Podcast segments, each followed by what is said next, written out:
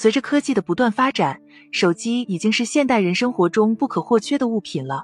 但事物往往具有两面性，今天就来和大家聊一聊过度依赖手机的正面和负面的影响。首先，咱们先来说说正面的影响。一，可以学习各种各样的技能。正所谓一机在手，天下我有。通过手机可以学习到很多东西。现在一些 UP 主会分享各种各样的生活技能。通过手机，你可以选择自己喜欢的内容进行学习。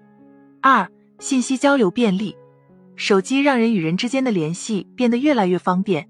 古时候联系只能通过信件，信息的传播也具有极限性。而现在不管距离多远，一个电话、视频就能立马联系上。有什么重大新闻，网上基本上都能立马搜索到。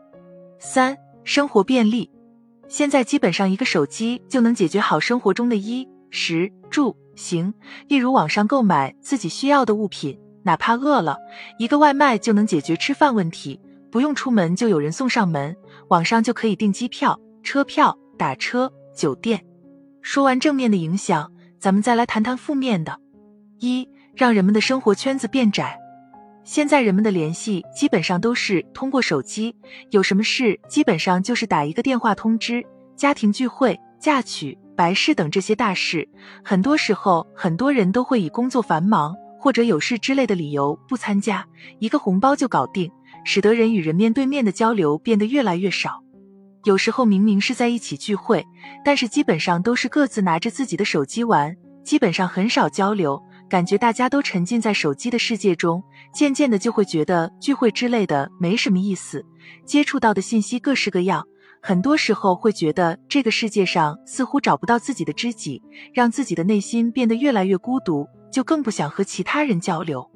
二，沉迷游戏不可自拔，大家会发现自己身边会有很多喜欢玩游戏的人，特别是一些青少年，似乎只要有一个手机，下载自己喜欢的游戏，就可以不眠不休，甚至可以不吃饭的一直玩下去。沉迷于游戏，无心学习，导致学习成绩直线下降。还有的人为了充值游戏，找各种各样的理由骗父母，或者自己辛苦上班赚来的钱，买其他东西都舍不得，但是充值买装备却十分大方。三、影响人体新陈代谢速度。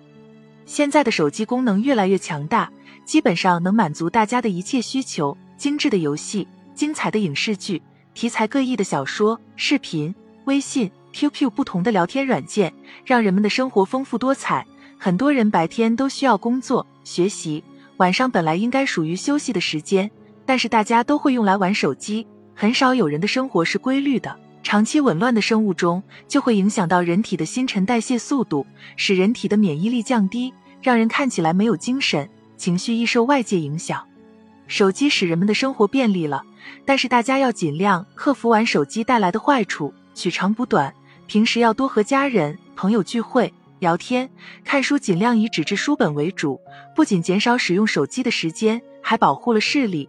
平时多锻炼身体，准时休息，养成一个良好的作息习惯。